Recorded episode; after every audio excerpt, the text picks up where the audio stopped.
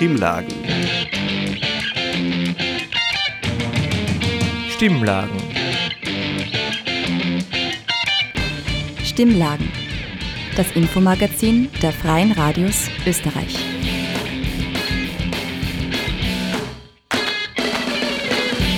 Willkommen zu den Stimmlagen, das Infomagazin der Freien Radios in Österreich. Es folgt eine halbe Stunde Information mit folgenden Themen. Pressefreiheit im Wandel, ein Blick auf Russland und Österreich, Kinderflüchtlinge zwischen den Systemen und das Pferd in der Altstadt, ein Streit hält auf Trab. Am Mikrofon begrüßt euch dazu Daniel Berger-Weiß von der Unerhört-Redaktion von der Radiofabrik, dem Freien Radio in Salzburg. Stimmlagen. Das Infomagazin der Freien Radios Österreich. Weltweit verschlechtert sich die Pressefreiheit seit Jahren, sowohl in autoritären Staaten wie Russland als auch in Demokratien wie Österreich. Aktuell liegt Österreich im Pressefreiheitsranking von Reporter ohne Grenzen auf Platz 29 und hat sich gegenüber dem Vorjahr nur um zwei Plätze verbessert. 2011 gehörte Österreich noch zu den besten fünf Ländern weltweit. Um mehr über die Ursachen für Österreichs Abschneiden im Ranking zu erfahren, hat Michael Hara mit Fritz Hausjell, dem Präsidenten von Reporter ohne Grenzen Österreich, gesprochen. Außerdem sprach er mit einer russischen Journalistin, die inzwischen in Österreich lebt. Sie erzählt, wie es war, in einem Land zu leben, in dem die Pressefreiheit verschwindet.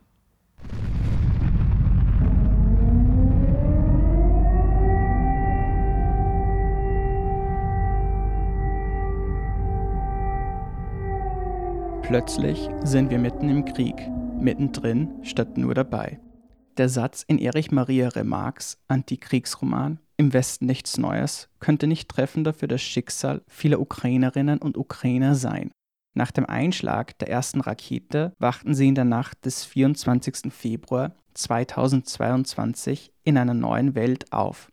Auch für Menschen in Russland hat sich das Leben geändert. Am 4. März 2022 unterzeichnete Präsident Wladimir Putin ein neues Mediengesetz. Bei Verbreitung von Falschnachrichten und Diskreditierung der russischen Armee drohen seitdem bis zu 15 Jahre Haft. Wenige Tage später folgte am 21. März 2022 ein neues Verbot der sozialen Netzwerke Facebook und Instagram. Die ersten Tage waren für viele in Russland nur schwer verkraftbar. So auch für eine russische Journalistin, die seit einem Jahr in Salzburg lebt und anonym bleiben möchte. That was very hard day because apparently I was doing the university still. I was going like to to work and then I just wake up, I saw the news and I'm like, do I have to go to work anymore? As far as I remember, all of my peers and I, we definitely cried. I mean, yeah, that was, was like too much to handle. Die ersten Tage seien hart für sie und ihre Freunde gewesen und Tränen seien geflossen. Irgendwann habe sie sich dann die Frage gestellt, ob sie überhaupt noch zur Arbeit gehen soll. Hart waren die ersten Tage auch, weil sie Journalismus studiert hatte und die Einschränkung der Pressefreiheit miterleben musste. Nach ihrem Abschluss stand sie vor der Wahl, weiter für die kremlnahen Staatsmedien berichten oder einen anderen Karriereweg einschlagen.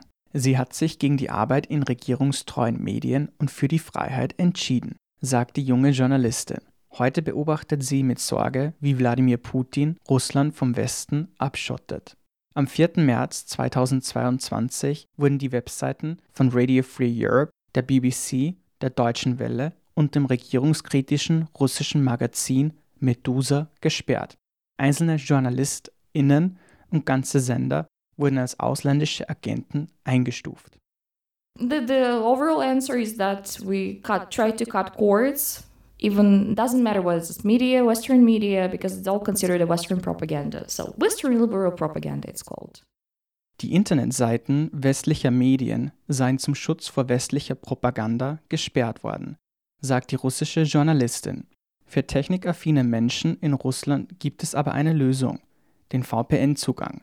Mit einem solchen können Menschen noch westliche Medien wie die BBC oder die Deutsche Welle konsumieren.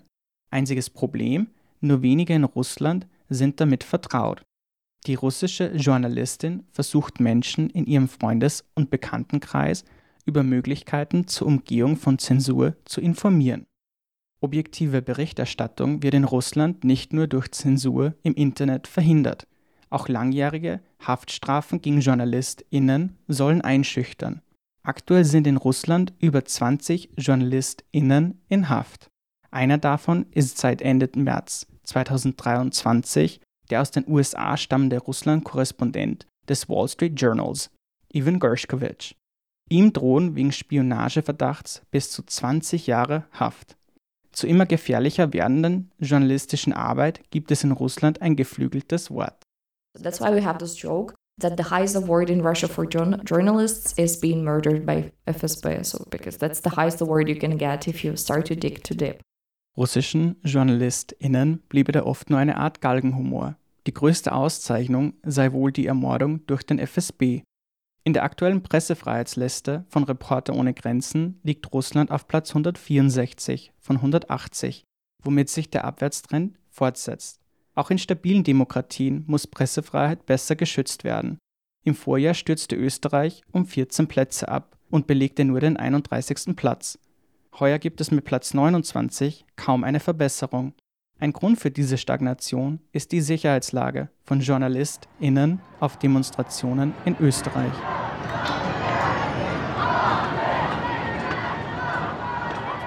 In Österreich leben leider JournalistInnen auch in Gefahr, wenn äh, Gruppierungen skandieren gegen Lügenpresse, Haut der Lügenpresse in die Fresse und ähnliches, dann ist es nie auszuschließen, dass äh, hier jemand sich aufgerufen fühlt. Sagt Fritz Hausiel, Präsident von Reporter ohne Grenzen Österreich. Die Situation habe sich für JournalistInnen so sehr verschlechtert, dass manche nur mehr mit Sicherheitsdienst zu Demos gehen. Reporter ohne Grenzen fordert die Politik dazu auf, gemeinsam mit der Polizei künftig ein Sicherheitssystem zu entwickeln. Ein weiterer Grund für den Absturz im Ranking ist auch die hierzulande geringe Medienvielfalt. Diese wird sich noch verschärfen. Am 27. April 2023 stimmten im Nationalrat ÖVP und Grüne für das Ende der Wiener Zeitung als Tageszeitung. Für Hausiel ein unverständlicher Schritt. Was ich ja nicht nachvollziehen kann, besonders bei den Grünen, die immer eine starke Stimme waren, auch für kleine Medien, für die Vielfalt der Kleinen. Und jetzt stellen sich plötzlich die Frau Raab und die Frau Blimlinger hin und sagen, die Wiener Zeitung ist zu klein und deswegen muss man sie sterben lassen und angeblich wieder auferstehen lassen als ein größeres digitales Medium. Wie das digitale Produkt der Wiener Zeitung zukünftig aussehen soll, ist unklar. Auch auf regionaler Ebene sieht Hausiel Verbesserungsbedarf. Mit Blick auf Salzburg sagt er, jedes Bundesland braucht mehr journalistisches Angebot. Wir haben noch schlimmere Verhältnisse als in Salzburg, wenn wir nach Vorarlberg gehen. Das heißt, je kleiner die Region ist, desto stärker verschärft sich dann auch noch diese Problematik. Die Medienlandschaft wird in Österreich auch durch die Inseratenvergabe unter Druck gesetzt. Daten des Medienhaus Wien zeigen, dass 2021 für LeserInnen von Boulevardzeitungen am meisten Geld ausgegeben wurde. Die Bundesregierung schaltete pro Leserin der Boulevardzeitungen Österreich und heute Inserate im Wert von rund 8 bzw. 6 Euro. Am unteren Ende liegen die oberösterreichischen Nachrichten und der Standard. Pro Leserin wurden umgerechnet rund 2 Euro an Inseratengeldern ausgegeben. Geht es nach Hausiel, braucht es in Zukunft einen Detailbericht zur Inseratenvergabe, der genauer ist als jener, den die Bundesregierung vorgeschlagen hat. Denn das ist nämlich ein Schutz in beide Richtungen. Es ist ein Schutz für die Medien, dass man ihnen den Vorwurf der Verhaberung mit Politik auf der Inseratenebene weniger attestieren kann und es ist ein Schutz der Politik vor Erpressung durch die Großmedien. Das aktuelle Pressefreiheitsranking ist auch auf der Website von Reporter ohne Grenzen Österreich nachzulesen. Michael Haarer hat berichtet. Stimmlagen. Das Infomagazin der Freien Radios Österreich. Nun zum nächsten Thema, Kinderflüchtlinge. Franziska Kienskofer hat mit Tanja Lang gesprochen, der pädagogischen Leitung von Roots and Rings, einem Quartier in Salzburg, das jungen Geflüchteten ein Zuhause bietet. Es wollte einen Einblick auf die Herausforderungen, denen diese Kinder gegenüberstehen. Vor einem halben Jahr habe ich begonnen, mich auf die Suche zu machen. Auf die Suche nach den Ursachen für eine vor allem in der Unterbringung eher schlechte als rechte Situation für geflüchtete Menschen.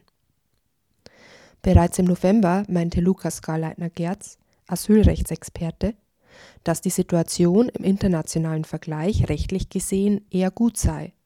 Man kann noch um internationalen Schutz ansuchen. Doch für eine eigentlich besonders schützenswerte Gruppe von Menschen sei die Situation bereits vom ersten Tag an in Österreich prekär. Bei der Unterbringungssituation hinken wir aber seit Jahren hinterher speziell im Bereich der unbegleiteten minderjährigen Flüchtlinge. Hier haben wir ein wirklich ähm, sehr defizitäres System, einfach deswegen, weil die zum Beispiel unbegleitete minderjährigen Flüchtlinge ab dem ersten Tag eigentlich niemanden haben, äh, der für sie zuständig ist. Die Situation in den nicht kindgerechten Bundesquartieren wird derzeit für die Kinderflüchtlinge in der Regel durch zwei Wege beendet. Zahlreiche Kinder und Jugendliche verschwinden spurlos. Man kann schwer sagen, ob sie Opfer von Menschenhandel werden oder einfach weiterziehen. Für sich wert genauer hinzuschauen. Doch für diesen Beitrag habe ich mit Tanja Lang, pädagogische Leitung des Bereiches Kinder- und Jugendhilfe von Jugend am Werk, über die Situation jener gesprochen, die hier bleiben, für die sich Österreich asylrechtlich zuständig erklärt. Wir betreiben eine Wohngruppe, eine Sonderwohnform der Kinder-Jugendhilfe und Grundversorgung, ja, weil natürlich Jugendliche, Kinder und Jugendliche ein höheres Ausmaß an Begleitung benötigen, wie jetzt erwachsene Menschen in einem reinen Grundversorgungsquartier. Das heißt, bei uns sind gebündelt das System der Grundversorgung und die Kinder-Jugendhilfe. Im Rahmen einer 15a-Vereinbarung also eines öffentlich-rechtlichen Vertrags, werden die verfassungsrechtlichen Kompetenzen der Grundversorgung von schutzbedürftigen Menschen, die zum Asylverfahren zugelassen sind, vom Bund an die jeweiligen Länder verteilt. Wer wie viel Unterstützung bekommt, unterscheidet sich also zwischen den neun Bundesländern. Wie sieht die Situation denn für unbegleitete Kinderflüchtlinge in Salzburg aus? Wir haben nicht nur zwei Systeme unter einem Dach, sondern wir haben eigentlich mit drei unterschiedlichen Themen zu tun bei unseren Jugendlichen. Und zwar sind die sehr stark abhängig vom Aufenthaltsstatus. Nämlich sind bei uns Jugendliche von 14 bis längstens 21, unabhängig vom Asylstatus. Das heißt, wir haben Burschen in der WG, die noch im Asylverfahren sind, wir haben Burschen in der WG, die subsidiären Schutz bekommen und wir haben Burschen in der WG, die positiven Asylbescheid haben. Und diese drei Unterschiede, diese drei Bescheide ziehen auch unterschiedliche Konsequenzen nach sich, ähm, wo man unterm Strich sagen kann, da geht es nicht mehr um gleiche Rechte für alle, sondern eben sehr, sehr unterschiedliche. Die UN-Kinderrechtskonvention besagt, dass alle Kinder die gleichen Rechte haben. Mehr noch, Kindern, die flüchten mussten, sollte ihr zufolge eigentlich eine besondere Unterstützung zuteilwerden. Das Kindeswohl, eigentlich ein seit 2011 verfassungsrechtlich geschützter Grundsatz, sollte dabei in allen Kindern betreffenden Angelegenheiten besonders berücksichtigt werden. Doch die unterschiedlichen Systeme in der Betreuung von Kinderflüchtlingen werden dem derzeit nicht gerecht. Das bringt Herausforderungen mit sich, die auch Tanja Lang kennt. Also ich würde mal sagen, eine der größten Herausforderungen betrifft den Bereich ähm, Integration ins Arbeitsleben, Einstieg in die Berufsausbildung, weil es einfach so ist, dass ähm, zum Beispiel Jugendliche mit subsidiären Schutz, wenn sie Praktika absolvieren, wenn sie arbeiten gehen, wenn sie in eine Lehre einsteigen, was ja unglaublich förderlich ist für gelingende Integration, sich das Geld, das sie dort verdienen, leider nur anteilig behalten dürfen weil sie eben in die Zuverdienstgrenzen der Grundversorgung fallen. Und das ist unserer Wahrnehmung nach das größte Integrationshemmnis. Ja. Sprich, wir haben junge Menschen, die hierher kommen, die bildungsorientiert sind, die eine Ausbildung machen wollen, die arbeiten möchten, sich etwas ersparen möchten, ein Leben hier aufbauen und es ihnen einfach nicht ermöglicht wird, ja, weil sie wirklich teils das gesamte Geld zurückbezahlen müssen ja, und auch nicht einmal ein Sparbuch sich anlegen dürfen. Und das ist natürlich sehr fatal. Fatal, nicht nur für den einzelnen Menschen, sondern langfristig auch für uns alle als Gesellschaft. Denke man beispielsweise an den derzeitigen Bedarf an Fachkräften und jenen, die solche werden können.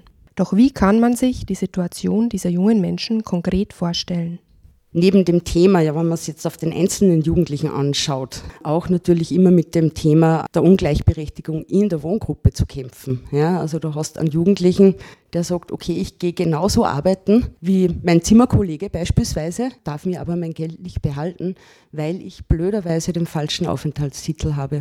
Das macht natürlich was mit einem jungen Menschen. Also ich zitiere zum Beispiel einen afghanischen Burschen, der mir mal angeschaut hat und gesagt hat, hey, ich komme mir hier vor wie ein Hund ich soll arbeiten gehen, 40 Stunden, wie jeder andere Mensch hier auch. Ich soll meine Steuern zahlen, aber ich darf mir mein Geld nicht behalten. Das ist natürlich eine unglaubliche Kränkung, es ist ein unglaubliches Motivationshindernis. Man muss dazu sagen, stellen Sie sich vor, einem jungen Menschen mit 15 oder mit 16 zum Beispiel zu sagen, mach bitte ein Ferialpraktikum, aber dein Geld gibst du ab. Das ist natürlich nicht motivierend.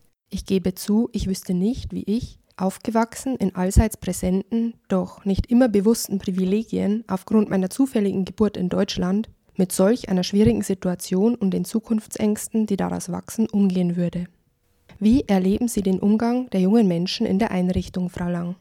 Bei älteren Burschen ist da schon sehr viel Reflexionsvermögen da. Da haben wir viele Burschen, die sagen, okay, ich nehme das in Kauf, es geht um meine Zukunft, ich möchte mich bilden, ich möchte eine Ausbildung machen und trotzdem ist es natürlich menschlich gesehen ganz, ganz schlimm und wird auch thematisiert von den Burschen. Da ist ganz viel Frustration da. Man muss sich natürlich dazu vorstellen, dass man es hier mit schwerst traumatisierten jungen Menschen zu tun hat. Das sind ja nicht irgendwelche jungen Jugendlichen, die auf die Zuckerseite des Lebens gefallen sind, sondern das sind schwerst benachteiligte junge Menschen, die teilweise als Kind schon ihr Herkunftsland verlassen haben müssen, die viel mit Gewalt konfrontiert waren, vielleicht auch mit Missbrauch auf der Flucht hierher kommen und in erster Linie mal sich stabilisieren müssen, ankommen, an einem sicheren Ort Vertrauen aufbauen müssen in die Erwachsenenwelt und dann kommen sie hierher mit teils sehr großen Hoffnungen. Ja. Also die meisten Jugendlichen, die zu uns kommen, die haben ganz klare Vorstellungen. Ja. Ich möchte hier eine Ausbildung absolvieren, ich möchte mir hier in Österreich ein Leben aufbauen, ich möchte Familie gründen. Und dann stellen sie eben fest, okay, ich habe aber nur Subschutz, es funktioniert so nicht. Und dann kommt natürlich hinzu diese unglaublich große Unsicherheit, eben wie es beim Ausstieg aus der Kinderjugendhilfe in die Selbstständigkeit. Wenn ich mir heute überlege, ähm, was eine Wohnungskaution zum Beispiel kostet, ähm, diese Burschen dürfen sich nichts ansparen. Das muss man sich mal vorstellen. Die stehen dann mit 21 Jahren da, sollen selbstständig leben und es wird ihnen verwehrt, weil sie nichts auf der Seite haben.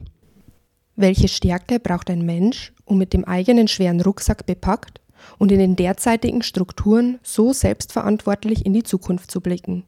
Die Unterstützung der engagierten Mitarbeiterinnen in den mittlerweile sehr wenigen Wohngemeinschaften für unbegleitete Kinderflüchtlinge trägt hier sicherlich einen Teil bei. Wir haben eingangs darüber gesprochen, Kinderrechte, gleiches Recht für alle. Das genau bräuchte es, dass wir Sinne des Kinderschutzes einfach ganz deutlich auch sagen, hey, das sind Schutzbefohlene. Wir sprechen hier über Minderjährige. Ja, wenn ich beispielsweise als österreichischer Jugendlicher die Unterstützung der Kinderjugendhilfe benötige, dann muss ich auch kein Geld zurückzahlen. Und das muss einfach für unbegleitete minderjährige Flüchtlinge, egal welchen Status sie haben, einfach in gleicher Weise möglich sein. Auch im Sinne natürlich einer gelingenden Integration. Ich fasse zusammen, wie ein typischer Weg ab Ankommen in Österreich für viele unbegleitete Kinderflüchtlinge derzeit aussieht. Monatelanges Warten ohne Obsorgeberechtigten und damit Ansprechpartner und dann Monate bis jahrelanges Zeitabsitzen und sich fühlen wie ein Hund. Danach selbstständig sein müssen, ohne sich zuvor etwas aufbauen zu können. Es bleibt abzuwarten, inwieweit sich die Situation von Geflüchteten in Salzburg unter Schwarz-Blau verändert. Wir können nur hoffen, für sie und uns und alle hin zu höheren menschenrechtlichen Standards.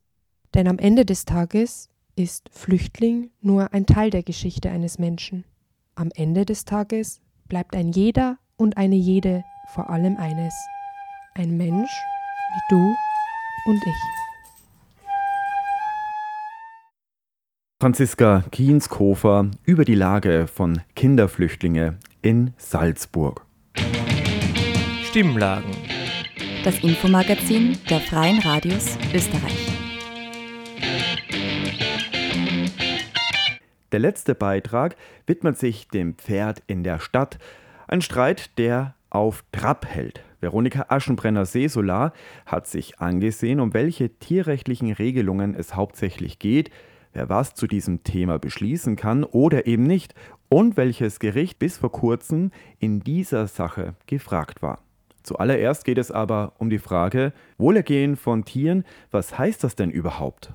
Also zum einen kann man relativ einfach sich das vorstellen, dass wir es einfach unterteilen in ähm, körperliche und mentale Gesundheit.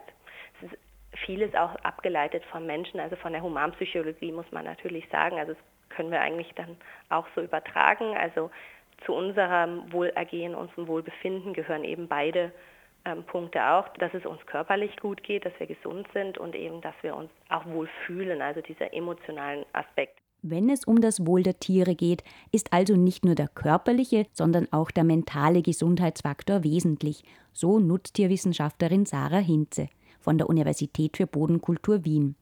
Sehen wir uns hierzu die aktuelle Debatte zu den Pferden an, die in der Altstadt für Kutschenfahrten genützt werden. Klare Kritik gibt es hier von Alexandra Nobis vom Verein gegen Tierfabriken, kurz VGT. Es ist nicht artgerecht, die Pferde in der Stadt zu halten den ganzen Tag. Äh, Pferde sind Fluchttiere, das heißt, die sind sehr gestresst durch den Verkehr, durch den ganzen Lärm, durch die vielen Menschenmassen. Pferde würden normalerweise bis zu 16 bis 18 Stunden pro Tag grasen und sich dabei langsam fortbewegen. Und das ist in der Stadt natürlich nicht möglich. Und aus dem Grund kann es gar nicht artgerecht sein, die Pferde da in der Stadt zu haben. Also unserer Meinung nach äh, leiden die Pferde in der Stadt und es ist Tierquälerei und sollte verboten werden. Was heißt nun aber artgerecht? Pferde kommen ursprünglich aus der Steppe und daraus lässt sich laut Sarah Hinze sehr viel ableiten. Ein Pferd ist ein äh, soziales Tier, es ist ein Herdentier, also damit braucht es Sozialkontakt. Pferde würden sich normalerweise den Großteil des Tages bewegen. 16, 17 Stunden sind sie im Schritt unterwegs. Und wo es dann auch ganz wichtig ist, ist gerade wenn es warm wird. Also Pferde sind gar nicht so hitzetolerant, wie man so denken würde. Sie sind viel kältetoleranter, als wir denken würden, was man sich auch wieder mit der ursprünglichen Steppe erklären kann, wo es in den Nächten zum Beispiel einfach sehr kalt wird. Und genau letzteres war eines der zentralen Themen bei der Gemeinderatswahl am 12. Dezember 2020, die Hitzeregelung. Gemeinderat Bernhard Kahl von den Grünen stellt dazu einen Zusatzantrag. Der zuständige Ressortchef soll Verhandlungen führen mit den Fiakerfahrern mit folgenden Zielen. 30 Grad Celsius bekommen die Pferde hitzefrei und die Temperatur wird in Zukunft nicht mehr in Freisaal, sondern am Residenzplatz in der Innenstadt gemessen, wo meistens die Temperatur nämlich höher ist. Dem gerade gehörten Zusatzantrag stimmten alle anwesenden Gemeinderäte zu. Im neuen Vertrag solle also ab Mai 2023 unter anderem folgende Regelung gelten. Hitzefrei für die Fiakerpferde ab 30 und nicht wie bisher 35 Grad Celsius. Wie sehen denn nun aber die Salzburger Fiakerunternehmer die Sache mit dem Hitzefrei? Hören wir hierzu Robert Probst Adensammer. Er führt einen Fiakerbetrieb in der Stadt Salzburg und hat einen der 14 Stellplätze am Universitätsplatz wo die Diskussion um die Pferde übrigens auch seinen Ausgangspunkt nimmt. Es ist noch nie ein Pferd bei 35 Grad kollabiert. Der VGT behauptet auch, dass die Pferde und Menschen die Lebensgefahr werden und die Pferde und Menschen sterben bei Unfällen. Also diese, diese, diese, diese, diese heiße Graddiskussion um die Hitze, die haben wir immer wieder. Und in Wirklichkeit ist das kein Problem. Fast zwei Jahre nach dem Gemeinderatsbeschluss vom Dezember 2020 entwickelt sich die Sache anders als bei der Abstimmung gedacht. Wir befinden uns nun am 24. November 2022 im Bau- und Umweltausschuss. Ein Experte der Stadt Salzburg gibt Auskunft darüber, was bezüglich hitzefrei laut seiner Expertise möglich ist und was nicht. Anhand der Diskussion mit dem Volksanwalt Ammon und aufgrund der verfassungsgesetzlichen Regelungen konnten wir eine derartige Grenze nicht einführen. Das wäre rechtswidrig und würde dazu führen, dass äh, Schadenersatzansprüche gegen die Stadt unter Umständen entstehen. Und wenn ich jemanden, so wie es in der Ausschreibung alt drinnen war, zu dieser Gradgrenze verpflichtet, wäre es rechtswidrig. Dass man mit denen verhandeln kann und wenn sie sich freiwillig der Grenze unterwerfen, dass das dann funktioniert. Ich befürchte nur, bei der derzeitigen Zusammensetzung der FIAK in Salzburg wird das nicht gelingen mit allen. So kam es nun zu einer neuen Ausschreibung bezüglich der 14 Stellplätze am Universitätsplatz. Und zwar mit nur mehr einem Verweis, dass die Fiaker sich exakt an das österreichische Tierschutzgesetz halten sollen. Zudem können unangekündigte veterinärmedizinische Untersuchungen der Pferde vorgenommen werden. Wie sieht es nun aber mit der vom Experten angesprochenen freiwilligen Hitzeregelung aus? Hören wir nun einen Auszug aus der schriftlichen Stellungnahme aus dem Büro des Bürgermeisters Harald Bräuner, eingesprochen von Daniel Bergerweis. Das Gespräch des Bürgermeisters mit den Vierger-Vertretern fand statt. Die 30-Grad-Grenze ist völlig unrealistisch, weil dann im Jahr mehrere Wochen der Hochsaison komplett wegfallen würden. Das Bundestierschutzgesetz regelt eine Grenze von 35 Grad und die hat auch für Salzburg ihre Geltung. Anfang April 2023 wendet sich während des laufenden Ausschreibungsverfahrens ein deutscher Fiaker-Unternehmer ans Verwaltungsgericht Salzburg, um die Richtigkeit der Stellplatzvergabe am Universitätsplatz überprüfen zu lassen. Beklagt wird auch die Verschlechterung der bisherigen Tierrechte. Ein Gutachten wird beigelegt, in dem erörtert wird, weshalb durch die Stadt Salzburg sehr wohl eine Pflicht zur Berücksichtigung des Tierwohls besteht. Der Verein gegen Tierfabriken verfolgt übrigens das Verfahren, ist rechtlich aber nicht involviert. Gut einen Monat später, am 8. Mai, liegt die Entscheidung des Landesgerichts Salzburg vor. Dem klagenden Fiaker-Unternehmer aus Deutschland wird nicht Recht gegeben. Sein Rechtsanwalt Berthold Hofbauer ist noch am selben Tag für eine telefonische Stellungnahme erreichbar. Aus unserer Sicht ist das Erkenntnis äh, massiv rechtswidrig, weil es auf die ganz äh, zentralen Fragestellungen, die aufgeworfen wurden, in einer nicht nachvollziehbaren Art und Weise auseinandergesetzt hat. Es wurden hier auch Sachverhaltselemente, zum Teil aktenwidrig wiedergegeben. Und zu guter Letzt ein Zentralpunkt zum Tierwohl. Das Tierwohl wurde mit einem Nebensatz als bloße Verpflichtung, die den Gesetzgeber trifft, festgehalten, dem die Staatsgemeinde Salzburg nachkommen kann. Und das ist, wie wir in unserem Schriftsatz vorgebracht haben, ja nicht so richtig, denn es gibt eine Staatszielbestimmung im Verfassungsrang, die Bund, Land, Gemeinden und zwar ausdrücklich verpflichtet, auf das Tierwohl äh, Bedacht zu nehmen. Und wenn jetzt unsere Argumente derartig in nicht nachvollziehbarer Weise vom Tisch gewischt werden, dann muss man natürlich die zweite Instanz, das ist gegenständig der Verwaltungsgerichtshof, fragen und um Überprüfung dieser Entscheidung ersuchen. Die gerichtliche Auseinandersetzung zu den Fiaker-Verträgen wird also fortgesetzt. Ebenso wird auch die gesellschaftliche Debatte darüber noch andauern. Nicht ganz so neu ist dabei im Übrigen die tierethische Komponente, nämlich die Frage, darf man Tiere überhaupt nutzen und damit wiederum verbunden die Frage, wer soll denn darüber eigentlich entscheiden? Hören wir hierzu zum Abschluss noch einmal Wissenschaftlerin Sarah Hinze. Stelle ich die Nutzung der Tiere komplett in Frage? Dann muss man sich auch wieder fragen, auf welcher Basis, tierethisch oder aus den uns begegnenden Umweltproblemen, die mit der intensiven Tierhaltung einhergehen zum Beispiel. Oder wenn ich sage, ja, eine Nutzung von Tieren ist in gewissen Maßen okay, da kommt dann so der Tierwohlansatz, dass ich sage, okay, ähm, wir haben uns als Gesellschaft geeinigt, wir möchten Tiere in einem gewissen Rahmen halten. Und dann ist aber die Frage, wie? Und dann kann ich ja sozusagen die Bedingungen definieren, was ich sage, was den Tieren zugesprochen werden soll. Sowohl wieder von einem tierethischen Ansatz halt auch, als auch wenn man sich die Umweltauswirkungen anschaut. Da können die Meinungen natürlich auch stark auseinandergehen. Da gibt es ja auch kein richtig oder falsch per se, sondern das ist im Endeffekt eine gesellschaftliche Entscheidung, wo man hingehen möchte. Ja, und das waren die Stimmlagen für heute. Weitere Informationen zur Sendung findet ihr unter stimmlagen.at. Nächste Woche kommt das Infomagazin der Freien Radios in Österreich aus Wien von den Kolleginnen und Kollegen von Radio Orange. Vielen Dank fürs Zuhören. Am Mikrofon verabschiedet sich Daniel Bergerweis von der Unerhört-Redaktion aus der Radiofabrik, dem Freien Radio aus Salzburg.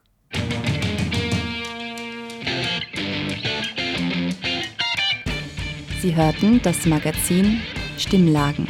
Das Infomagazin der Freien Radios Österreich.